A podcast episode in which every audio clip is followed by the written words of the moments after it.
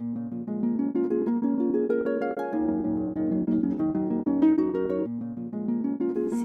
qui est le plus difficile, c'est de créer de la vie. Et la vie, c'est un peu comme de la musique. Il faut que tout le monde se sente un peu libre. Toute histoire est politique. Un rire dans une salle, ça vaut tout. Ça, ça vaut tout.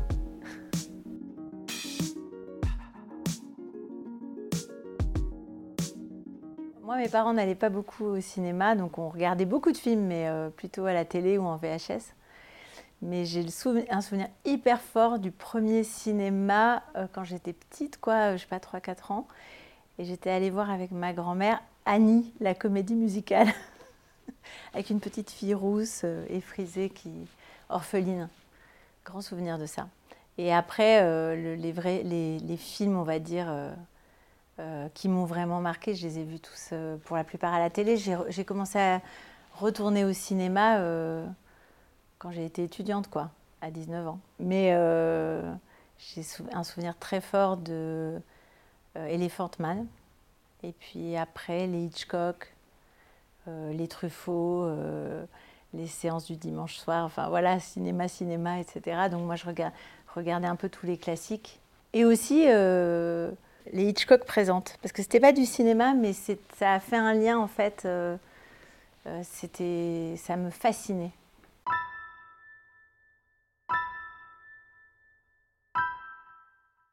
Quand j'ai commencé dans ce métier, j'ai pas pu accéder aux écoles parce que j'étais peut-être pas assez scolaire et effectivement d'un milieu où euh, bah, l'école privée c'était impossible et déjà j'habitais à Toulouse euh, et mes parents n'avaient pas du tout euh, les moyens de me payer une école privée. Il n'y en avait pas beaucoup d'ailleurs. Quant aux écoles publiques, elles étaient même même passer le concours, ça semblait trop cher, trop compliqué. Il fallait aller là-bas, etc. Donc moi je me suis un peu lancée euh, comme, on, se lance, il faut avoir euh, la foi, quoi. Mais je pense que les jeunes qui commencent, ils ont, aussi ça. Enfin, faut rentrer en religion, il faut avoir la foi du truc. Et j'ai appris sur le tas. Je me suis inscrite en droit pour essayer de passer un concours de l'ESAV, qui était un peu une école, euh, l'autre école publique, comme la FEMIS, et qui est à Toulouse, à la fac du Mirail, à côté de là où j'ai grandi. Et c'était vraiment un niveau, je pense, technique que j'avais pas du tout. Donc j'ai pas pu passer ce concours, mais euh, j'ai fait deux années de droit et en même temps j'ai fait du bénévolat. Enfin, je suis allée me pointer dans une association qui, faisait, qui s'appelait Séquence court métrage, qui faisait un festival chaque année à Toulouse de court métrage. Et c'était vraiment génial. Euh, d'apprendre avec des gens qui étaient tous euh, des bénévoles à voir des films, des cours, à en discuter, ensuite à accueillir, organiser. Bon, on était les petits jeunes qui, qui, trimballaient les, les, invités. Et ça m'a permis, moi, de, poser beaucoup de questions aux réalisateurs, de, euh, et puis surtout de me dire Ah, mais c'est des gens normaux. Euh, on, peut, euh, on peut faire ça vraiment, quoi. Parce qu'avant, pour moi, c'était voilà, c'était Hollywood, les Marilyn, enfin, c'était lointain, c'était impossible. Et puis, il y a eu évidemment l'option cinéma qui m'a fait comprendre que je voulais faire ça. Donc, c'est pas comme si euh, personne m'avait rien enseigné, au contraire. Mais du coup, j'ai décidé de monter à Paris parce que ça me semblait être le truc. Voilà, comme un, Rastignac ou je ne sais pas quoi. Mais, euh, euh, et à Paris, j'ai réussi à force de rencontrer des gens qui étaient un peu scénaristes et tout ça. Et j'ai pu faire mes débuts sur une série jeunesse pour la télévision, pour France 2, à l'époque où ils faisaient beaucoup de séries jeunesse. Et j'ai un peu euh, appris comme ça. Quoi. Ils prenaient des débutants parce que c'était, pour raconter euh, des histoires d'adolescents. Et on n'était pas loin de l'adolescence. Donc voilà, j'avais 22 ans, 23 ans. Et ça a commencé comme ça. C'était très formateur parce que j'étais, euh, je manquais énormément de confiance en moi. Donc le fait d'avoir des contraintes, des personnages qui étaient écrits, des, euh, ah oui, il faut que ça dure 26 minutes, qui est trois. Euh, ça m'a permis d'explorer mes désirs d'écriture.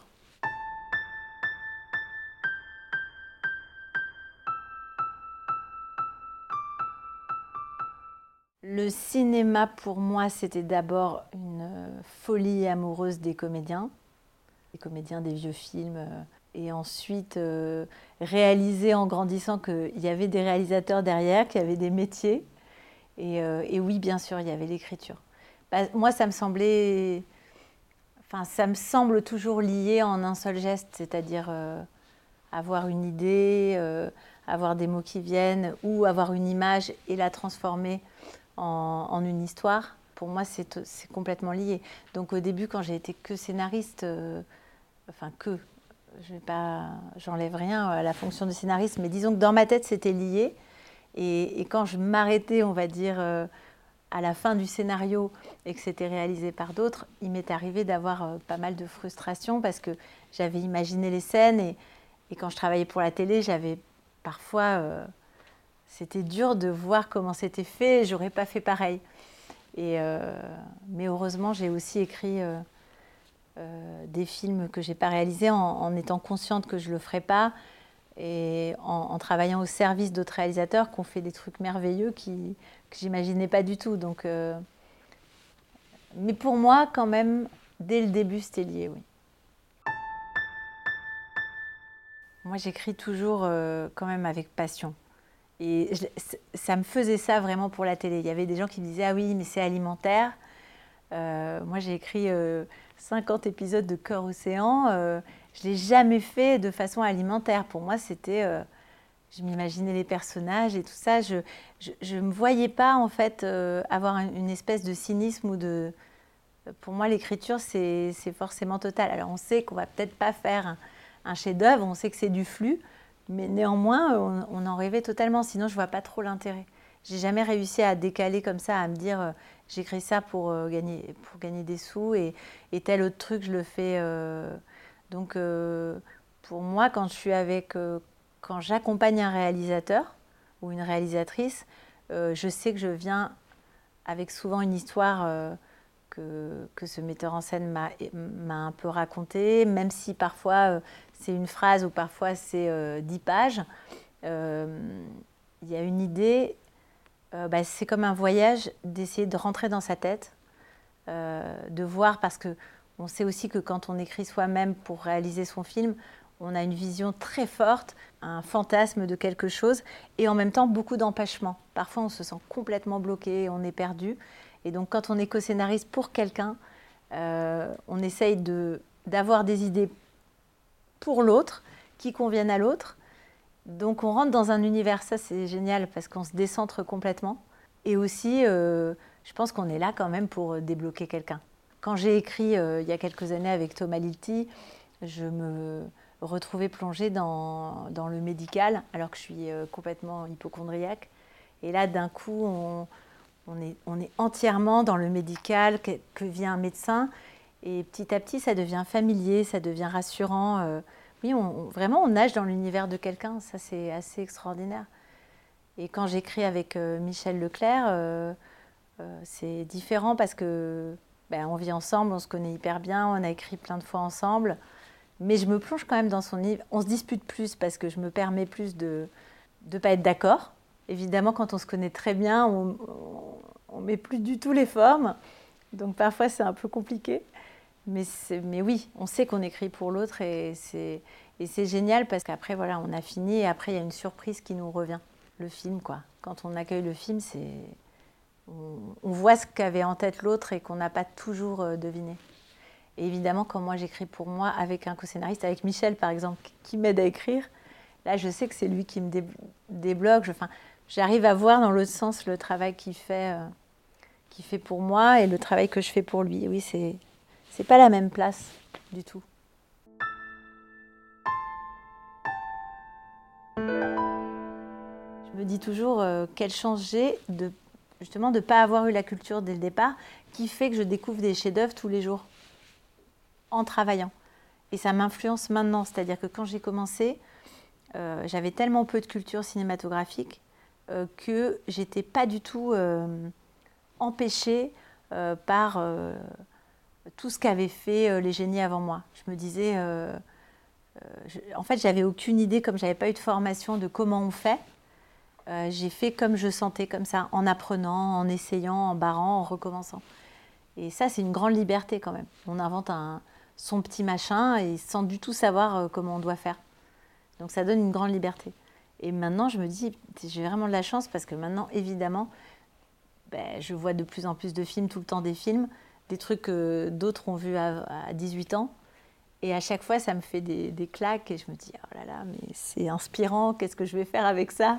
Voilà. Parce qu'on copie toujours. Quand je vais dans des écoles de cinéma et que je discute avec les élèves et tout, euh, ben, eux, ils sont, des fois, ils ont vu plus de films que moi, c'est génial. Enfin, peut-être pas maintenant, mais quand même plus maintenant. Mais euh, plus, qu'à mon âge, en tout cas.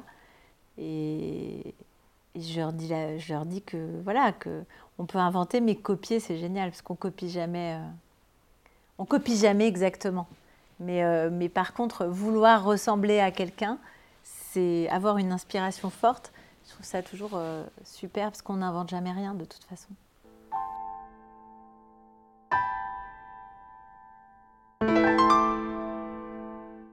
C'est une industrie le cinéma, donc euh, on n'a pas toujours, euh, pas toujours tout le temps le choix. C'est une vraie euh, tension dramatique. Enfin, c'est une vraie tension de la fabrication de se dire avec qui on va tourner un film, parce qu'on sait que l'argent, enfin, le budget et l'argent que vont mettre les investisseurs dépend du casting qu'on a choisi. Donc il y a toujours beaucoup de, de tension autour de ça entre les producteurs et les réalisateurs. On sait qu'on n'est pas tout à fait libre. Des fois, on rencontre euh, euh, son double, son l'être qu'on a le plus envie de filmer pour un court métrage, et puis on nous dit de ne pas le prendre pour le long métrage. ça, c'est des choses qui arrivent à tous les réalisateurs. Et euh, c'est un peu une lutte de travailler avec les gens qu'on aime, les gens qu'on veut. En même temps, c'est super de rencontrer des, acteurs confirmés qu'on n'aurait pas rencontré autrement. Enfin, pour moi, c'est super important d'avoir un élan amoureux, un élan, euh, oui, un élan d'amour pour les comédiens que je vais filmer. Parce que je pense qu'il faut les aimer, il faut être intéressé, il faut être passionné par eux, il faut qu'il se passe quelque chose, il faut qu'il y ait un truc qui se parle entre... En tout cas, moi, quand j'ai commencé euh, mon premier court métrage, j'ai fait des essais et puis j'avais j'ai vu dix comédiennes, j'avais l'impression que mon texte était merdique. Et les comédiennes jouaient très bien, c'est pas ça.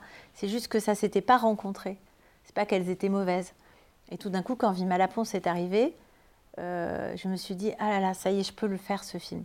Parce qu'elle a incarné quelque chose. Donc c'est quand même quelqu'un qui arrive, qui vient avec son corps, avec son énergie, avec sa voix, euh, et qui nous, oui, qui nous donne son corps. Parce qu'on elle nous prête l'incarnation du film entier. Et pour moi, le film n'existe pas tant que le comédien n'arrive pas. Donc oui, c'est sûr que c'est hyper important. Enfin, pour moi, c'est la, chose la plus importante, c'est ça, c'est d'aimer, ses comédiens. Et évidemment que c'est pas toujours si rose en fait. On ne peut pas toujours. On peut avoir un élan du cœur pour un comédien, et puis sur le plateau, ça, devient très compliqué, ça se passe mal, euh, euh, il y a un désamour c'est pas pour ça que c'est pas intéressant. Mais c'est vrai que moi j'ai eu de la chance et que j'ai de la chance de pouvoir euh, continuer le travail avec certains comédiens, qui fait que, euh, que non seulement c'est agréable, mais en plus euh, il y a ce truc très particulier qu'on qu'on a, je pense, qu'avec des membres de sa famille très proches ou des oui, ses enfants, son, amoureux, euh, ses amis d'enfance, ce truc très étrange que je pense les comédiens ne, comprennent pas, ne, ressentent pas, c'est qu'on les observe tellement sur un long métrage, par exemple, quand on filme euh, euh, deux mois quelqu'un, on le voit sous toutes les coutures, on, perçoit tout, on, est obligé de le regarder tout le temps, toutes ses réactions, et ça crée une Ouais, un lien qui est très particulier. Et du coup, j'aime beaucoup les retrouver.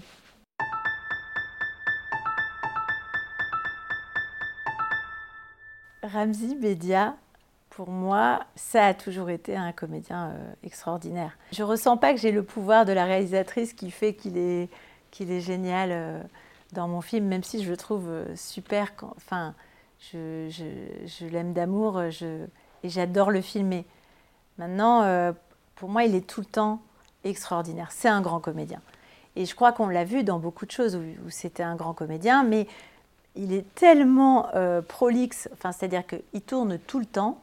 Il a ce truc de cinéma très populaire et, ce truc d'absence totale de snobisme. Donc il va passer d'un truc gaguesque à un truc plus sérieux. Puis il se trouve que souvent les films un peu plus sérieux qu'il a fait n'ont pas été beaucoup vus. Et du coup, il arrive. Enfin, on a toujours cette image de Ramsey comme justement d'un acteur comique super, mais on n'a pas assez l'image de Ramsey d'abord d'un grand acteur, euh, qui peut, un grand acteur dramatique aussi, parce qu'il génère énormément d'émotions, euh, de tensions aussi, euh, et, et, puis il est beau. Et ça, je crois qu'on n'a pas cette image tout le temps de Ramsey, alors que pour moi, c'est une. Enfin, dès que je l'ai vu, je me suis dit, ouais, il, il est magnifique, il a un corps, une présence que pas beaucoup d'acteurs français ont. Parce que les acteurs, enfin, la tradition des acteurs français que j'adore, mais c'est beaucoup plus des, boys next door, j'ai l'impression. Il n'y a pas ce côté euh, physique, euh, massif, viril. Et lui, il a ça. Et on ne le filme pas forcément comme ça. Et c'est vrai que, tout simplement, je pense que c'est un regard. C'est vrai que quand on aime un comédien, on a envie de le, on le regarde bien et on a envie de le mettre en valeur. En tout cas, moi, Ramsey m'a toujours donné envie de lui écrire quelque chose. Et j'ai toujours eu envie de lui écrire des choses où on le voit différemment. Euh, parce que dès qu'on le connaît, on ressent aussi euh, bah, tout ce qui ne donne pas forcément toujours. Parce que c'est présent. Il a, il a une gravité, il a une intensité. Euh, évidemment que dans le registre très comique, il, bah, l'abandonne. Mais comme souvent les grands clowns ont aussi une face, une, une part plus sombre ou plus, plus grave.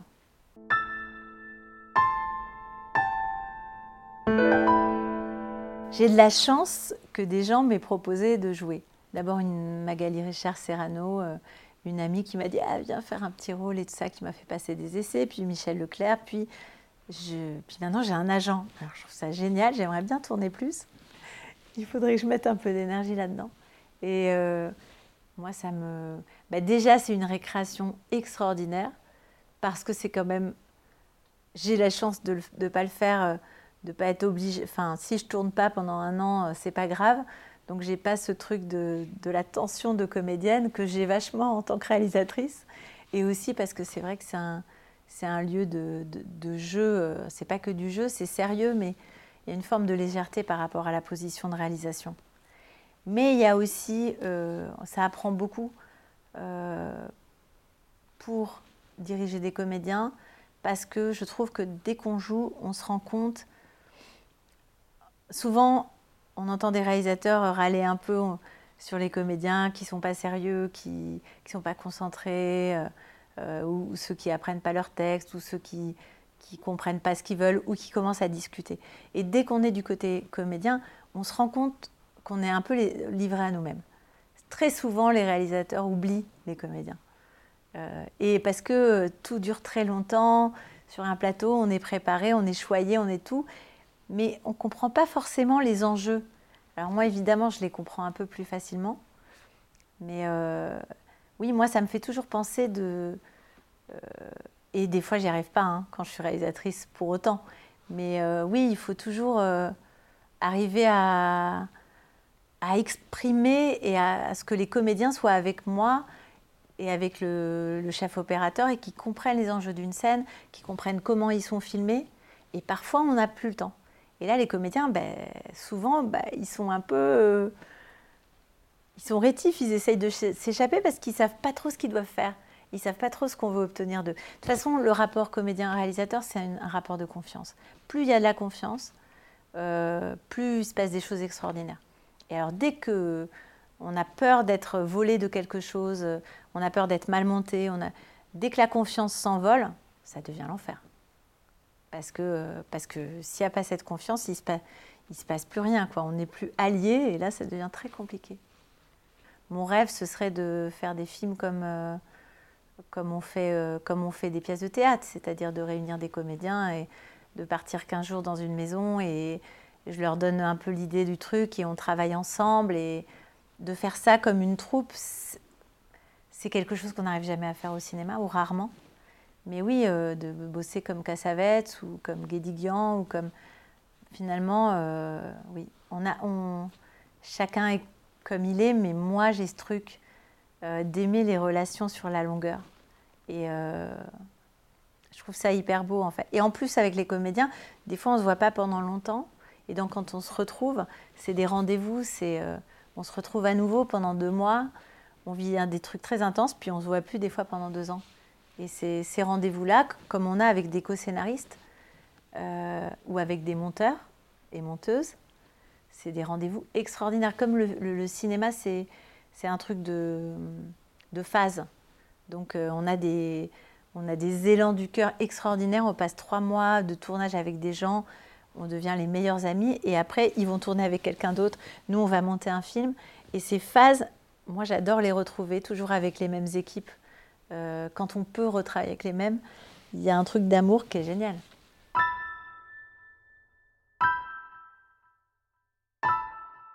C'est sûr que le cinéma, c'est un regard.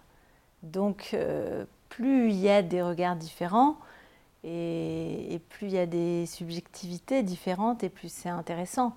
Je crois que évidemment qu'il y a des regards féminins, des regards masculins. Il y a des regards différents aussi selon la classe sociale de laquelle on vient. Euh, euh, donc il y a plein de données qui font qu'on a un regard particulier. Je ne sais pas s'il y a un regard féminin parce que euh, pour moi on est quand même fait de, enfin, on est fait de tellement de choses que c'est très complexe et que je ne sais pas, en tout cas moi qui ai grandi évidemment dans un monde où il y avait beaucoup plus de, plus de réalisateurs, j'ai été euh, extrêmement touchée par des regards masculins.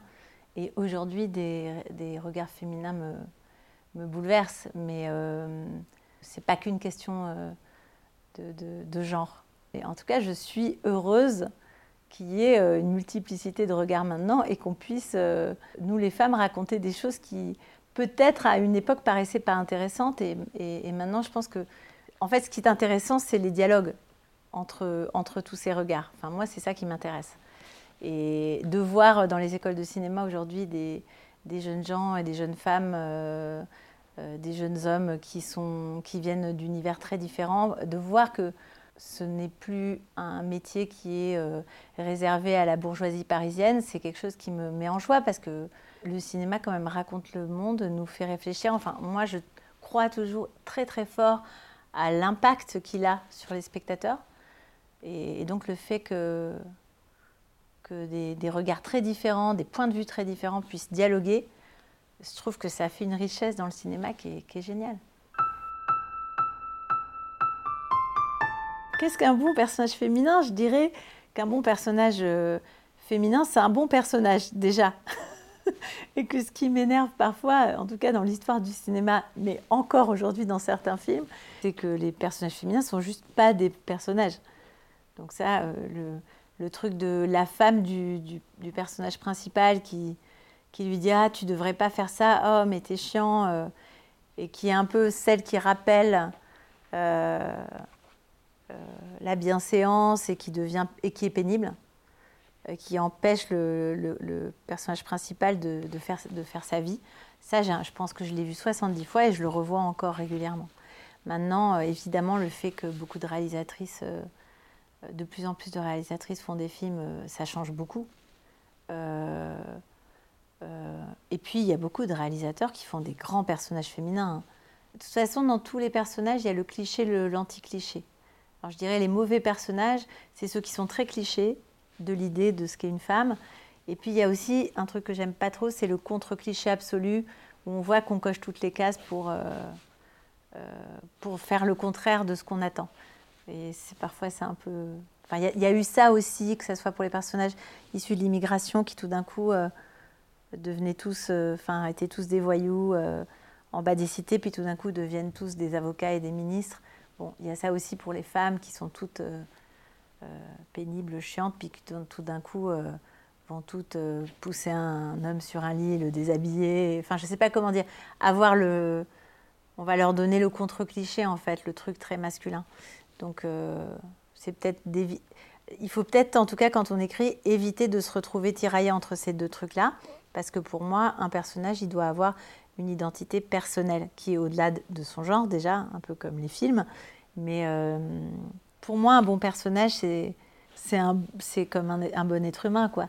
C'est une boule de névrose. Et quand on regarde le film, on adore en même temps ses défauts tout en les détestant.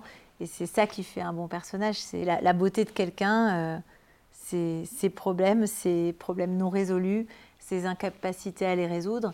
Et je crois qu'à partir du moment où, en tant que spectateur, on touche à, la faiblesse de l'autre, on est avec le personnage.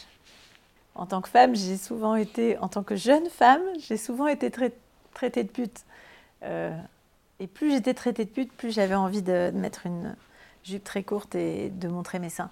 Donc euh, il y, a un effet de comme ça de oui forcément c'est une figure qui m'attire parce que parce que c'est comme elle est elle est elle est enfin c'est la figure euh, fantasme du fantasme masculin et c'est en même temps euh, en même temps elle est déshumanisée déféminisée et c'est toujours intéressant d'aller chercher les extrêmes. Je pense que c'est aussi pour ça que que les réalisateurs, réalisatrices vont s'intéressent aux, je sais pas, aux assassins, aux, aux, malheureux.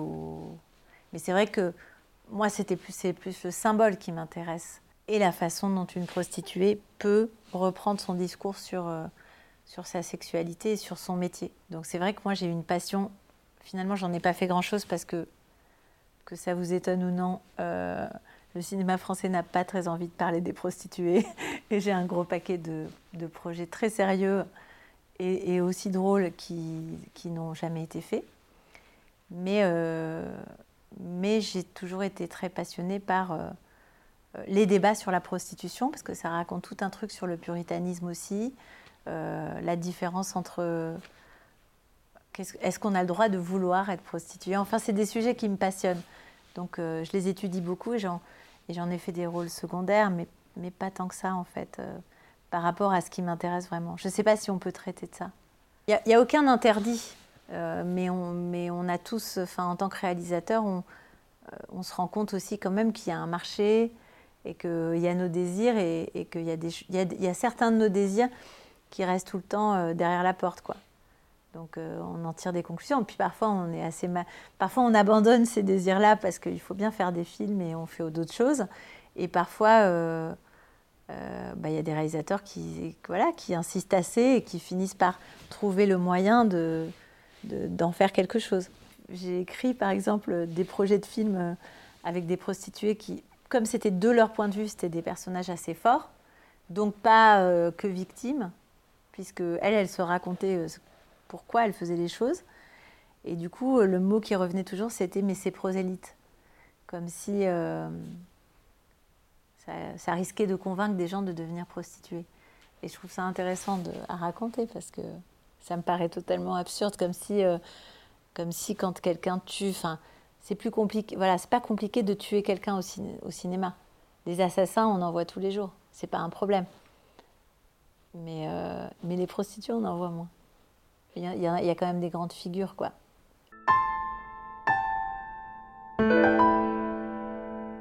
Le cinéma, pour moi, est en prise directe avec le monde. C'est très compliqué. D'ailleurs, c'est pour ça que parfois, euh, quand on est réalisateur, le, temps que mettent les projets à se faire euh, euh, complexifie les choses parce que, parce que je pense vraiment que les désirs de cinéma, un désir de film, il vient beaucoup par rapport à des obsessions qu'on a, des obsessions du moment, des dialogues, des, conflits en fait, entre parfois des conflits internes. Et on voit bien qu'aujourd'hui, euh, on est trimballé dans de, de, tension en tension, et que collectives. Alors il y a les tensions collectives, les tensions individuelles là-dedans, et moi, c'est vrai que ça, ça, oui, ça génère des désirs de film. Après, il y a les choses qu'on veut traiter depuis longtemps, les figures qui nous marquent, mais il y a aussi euh, euh, ce qu'on vit tous les jours en France. J'aimerais bien un jour tourner avec des acteurs étrangers, tourner ailleurs, mais je ne sais pas si je pourrais. On ne sait jamais vraiment si on pourrait. Parce qu'on est quand même d'un endroit, et, dans cet endroit, on a un regard. et c'est ça qui est intéressant. Et puis après, pour moi, le la comédie, c'est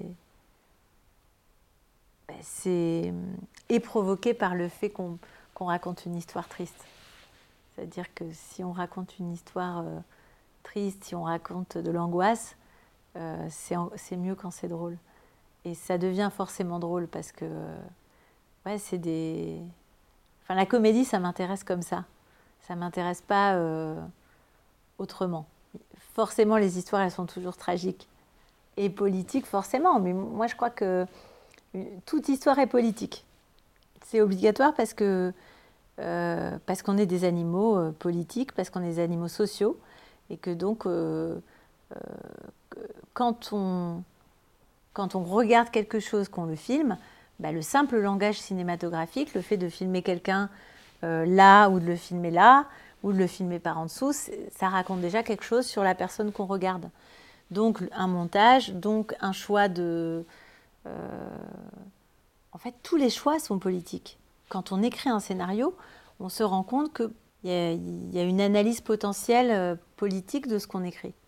Et ne pas le savoir, c'est passer à côté de quelque chose. Il faut juste en être conscient.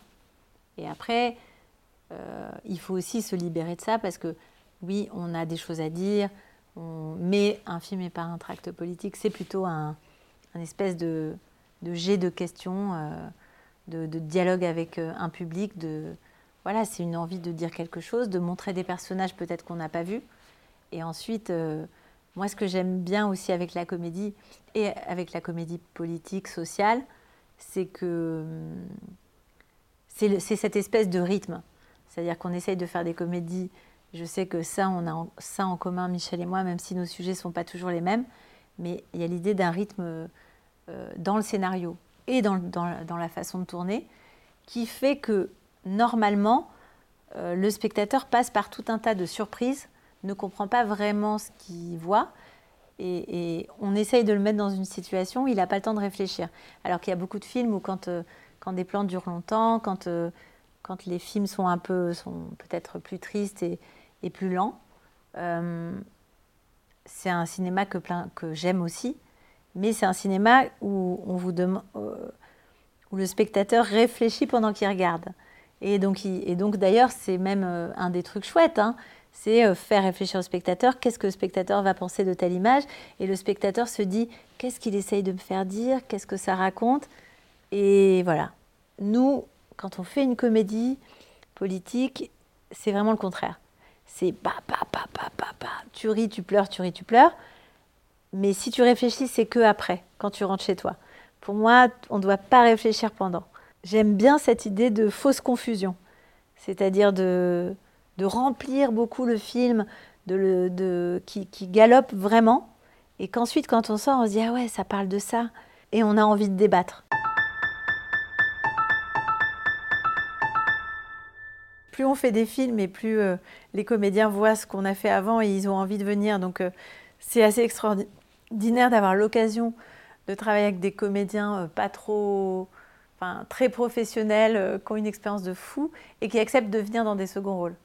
Mais parfois, des comédiens qui n'ont jamais joué de leur vie peuvent faire des, seconds rôles extraordinaires aussi. Ce qui est génial, c'est de travailler avec une directrice de casting, de réfléchir à ça. Et moi, c'est là où souvent je me rends compte euh, que des personnages, c'est deux lignes.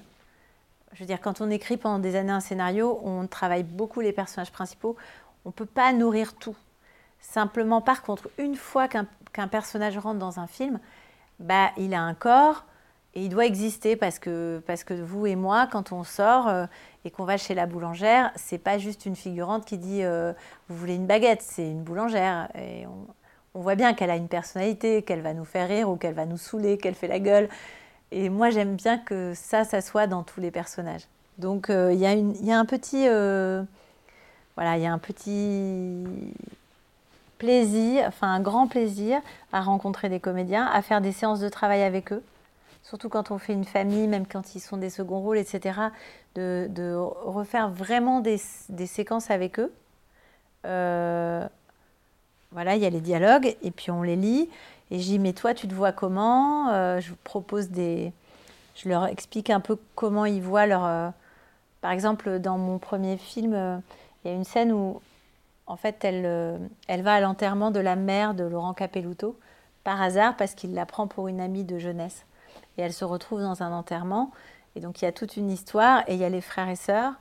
Donc, euh, ces trois-là, ils se, je les ai réunis et on s'est dit bon, bah, c'est une famille de médecins. Moi, je, je vois, il y en a un qui est dentiste. Et c'est en parlant, en discutant, on a décidé que telle réplique elle est là, que telle autre réplique elle est là. Et, et en fait, ils, ils, ont créé une famille au fur et à mesure. Donc ça, c'est un travail qui se passe en une après-midi. Et les comédiens, ils sont tellement heureux de faire ça, parce que souvent, on ne on leur donne pas la place. Alors qu'un comédien qui vient là, même pour cinq répliques, si on fait attention à lui, il peut être extraordinaire et on s'en souvient. Donc c'est un truc qui, nourrit le travail de chacun. Enfin, c'est génial pour nous et c'est génial pour les comédiens. Donc ils n'ont aucun problème à le faire. Et donc après, une fois qu'on fait une séance de travail comme ça, moi je réécris euh, et je leur redonne leur texte. Et après, souvent, dans ce cadre-là, ils peuvent improviser beaucoup parce qu'à partir de là, ils ont vraiment des personnages très très forts. Alors que c'est quasiment jamais dit, mais on, s'en fiche. Ça, change les choses, ça change le regard. Et ça, c'est trop bien, c'est vraiment chouette. On peut compter juste sur euh, la force d'un comédien, ce qui dégage. Et l'idée, c'est l'idée de, par exemple, dans le débat télé euh, de Youssef Salem, euh, c'est des figures très fortes. Il y a le, journaliste de, de Valeurs Actuelles le journaliste. Donc on imagine déjà ces personnages. Le tout, c'était de trouver des personnages marrants pour incarner des comédiens qui incarnent de façon étonnante. Et donc là, déjà, se double quelque chose. Et là, le texte leur suffit parce qu'ils amènent leur personnalité. Quand, quand, quand Stéphane Fuenquinos fait le, journaliste de valeur actuelle, euh, lui, il est tellement drôle, fantaisiste, il a un second degré, il, joue hyper bien ce truc un peu blasé, un peu... Euh, hyper snob, mais en même temps, on l'aime tout de suite. Et je pense que donner à un personnage antipathique, euh, faire interpréter par un comédien sympathique un personnage antipathique, déjà il se passe un truc. C'est beaucoup plus chouette. Mais c'est vrai que quand se jouent des scènes où ils sont, où des comédiens jouent ensemble, là je trouve, par exemple, où ils jouent une famille, où ils jouent des amis, là je trouve ça important de, raconter des liens. Enfin bref, ça dépend. Mais c'est vrai que ce qui est chouette, c'est juste d'apporter de, l'attention à ça. Et c'est chouette euh, quand les autres le remarquent. Euh, et quand les comédiens sont contents de se voir parce qu'ils se font marrer.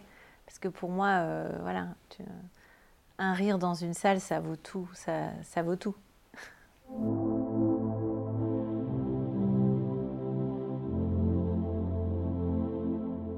Moi, mon rapport à la musique, il est complètement contrarié. C'est vraiment un rapport de, de passion euh, inatteignable. Donc je, je, rêvais de musique et la musique est très présente dans tous mes films, euh, même l'instrument piano, etc. Mais euh, j'ai toujours eu l'impression que ça m'était, que j'y arriverais jamais et que ça m'était interdit. Donc il y a une espèce de frustration et de fort désir que je trouve intéressant de nourrir. Et j'ai la chance d'avoir rencontré un homme qui est musicien lui et qui lui n'a euh, pas du tout un rapport contrarié au truc. Il aurait aimé être musicien, Michel Leclerc. Donc en fait, il fait de la musique tout le temps. Et assez vite, il m'a dit bah, Viens, on fait un groupe. Quand il s'est séparé de son, deuxième groupe, il m'a dit Viens, on fait un groupe. Et j'ai commencé à chanter et à faire ce que je pensais ne pas pouvoir faire parce que je, me sentais, euh, je me sentais chantant faux, avec trop peu de technique et trop d'angoisse liée à ça. Et donc je trouve ça euh, euh, assez génial. et, et, pour moi, le lien, bien sûr, c'est le, c'est la vie en fait. La musique, c'est bien quand on s'oublie. C'est bien quand des gens jouent ensemble, ils font un bœuf et tout d'un coup il se passe quelque chose. Et ça, moi, c'est le rêve de. Enfin voilà, c'est pas. Euh, il suffit de voir quoi, quand on rentre dans une pièce et qu'il y a des musiciens qui jouent, les gens commencent à se comprendre. Et il se passe un truc où on comprend rien et en même temps on comprend. Et ça, c'est ce que j'essaye de faire dans les films, et notamment dans les comédies. C'est ce qui est le plus difficile, c'est de créer de la vie. Et la vie, c'est un peu comme de la musique. Il faut que tout le monde se sente un peu libre de pouvoir jouer les uns avec les autres. Il faut qu'il y ait cette énergie qui, prennent un peu corps entre tous les comédiens pour qu'on puisse se dire ah c'est pas posé on est parce qu'il n'y a rien qui m'angoisse plus que les gens alors dans un train ça va je me dis là on a le droit mais dans un salon où il y a dix personnages comment on fait pour que... Moi, c'est ce qui me passionne dans les films de Capra, dans les films italiens des années les vieux films italiens, toute la comédie italienne, ces espèces de scènes de bordel avec 10 milliards de personnes qui parlent en même temps, qui font des trucs. Et ce que j'ai eu le plus de toujours de bonheur à faire, c'est beaucoup de gens dans une petite pièce. Ou euh, récemment, là, dans le dernier film que j'ai tourné cet été, qui n'est pas encore sorti, euh, euh, on, a, eu la chance de pouvoir tourner dans un vrai lycée avec les vrais lycées. Donc on a mis notre comédienne au milieu, à l'entrée du lycée et tout. Et ça, on peut, on peut jamais. Enfin, et on leur dit, vous êtes entre potes, vous faites vraiment comme si on n'était pas là, mais vraiment. Et quand ça marche, il se passe un truc qu'on voit jamais euh, aussi. Moi, c'est ça que j'aime, c'est euh, comment recréer de la vie. Euh, c'est la quête quand on fait du cinéma. Parce qu'on n'a plus le droit de filmer les gens dans la rue, on n'a plus le droit on n'a pas vraiment l'argent comme les studios avant d'avoir 100 000 personnes. Et puis on a un côté peut-être plus sage. Donc moi, ce que je trouve beau toujours, c'est, quand la vie revient. Quand on arrive à faire tourner des enfants, des animaux, et que ça se voit que c'est le bordel. Et qu'on s'en fout des raccords. je fais tout quand même beaucoup, beaucoup au cinéma. Et j'ai des coups de cœur euh, souvent quand même, parce qu'il y a beaucoup de propositions. Ben, en France, euh, cette année, euh, moi j'ai eu un coup de cœur absolu pour le règne animal, que je trouve c'est tellement dur de réussir ça et de le réussir. Puis j'ai pleuré pendant une heure à la fin. Enfin bref, j'ai adoré ce film, mais j'ai adoré Chien de la casse. Faire un premier film comme ça, je veux dire, c'est dingue.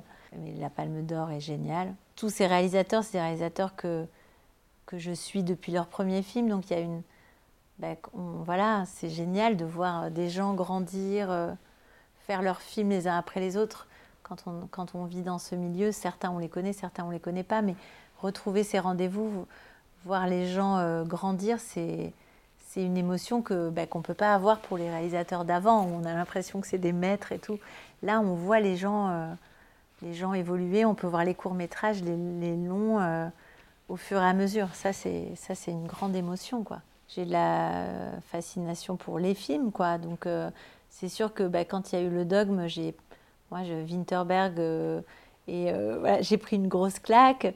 Donc, oui, il y a des cinémas, des, des, vagues comme ça qui nous font une sorte d'effet phénoménal. Mais ce que j'aime quand même, c'est, qu'il n'y a pas ce cinéma-là. Moi, ce que j'aime, c'est quand ça se mélange dans un film. Quand il y a un, mélange des, genres qui fait qu'on est on ne sait pas tout à fait où, notre cul est posé. Donc euh, moi j'adore ça.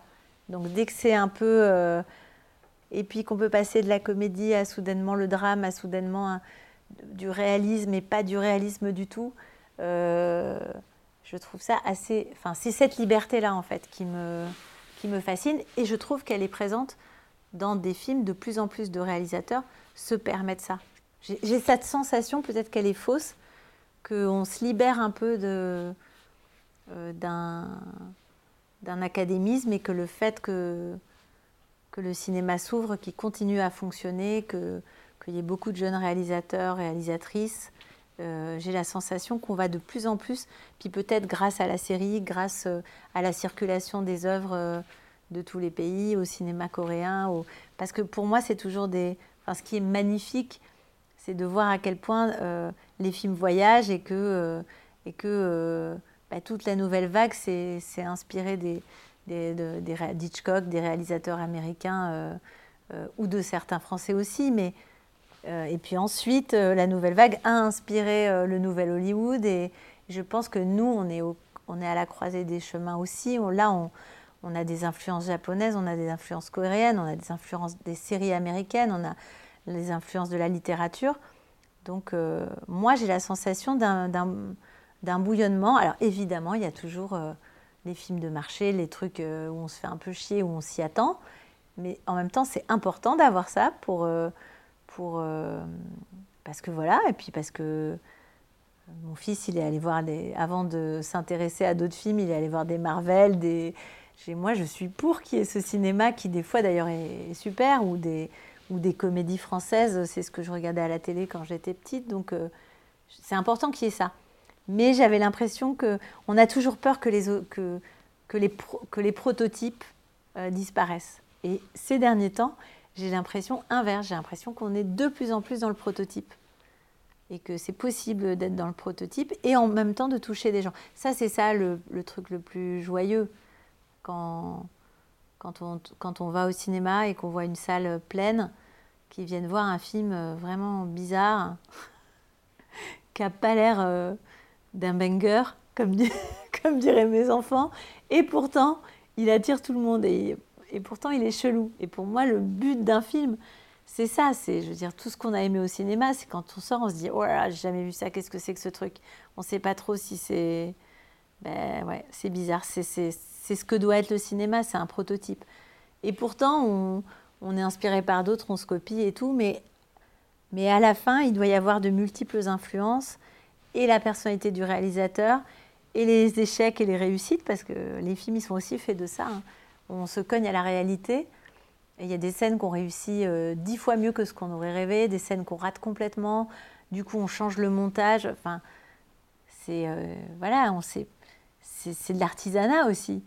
Euh, et, voir qu'il y a des films qui sont réussis, qui sont bizarres et qui plaisent aux gens, ça, je trouve ça très joyeux. Et il y en a plein.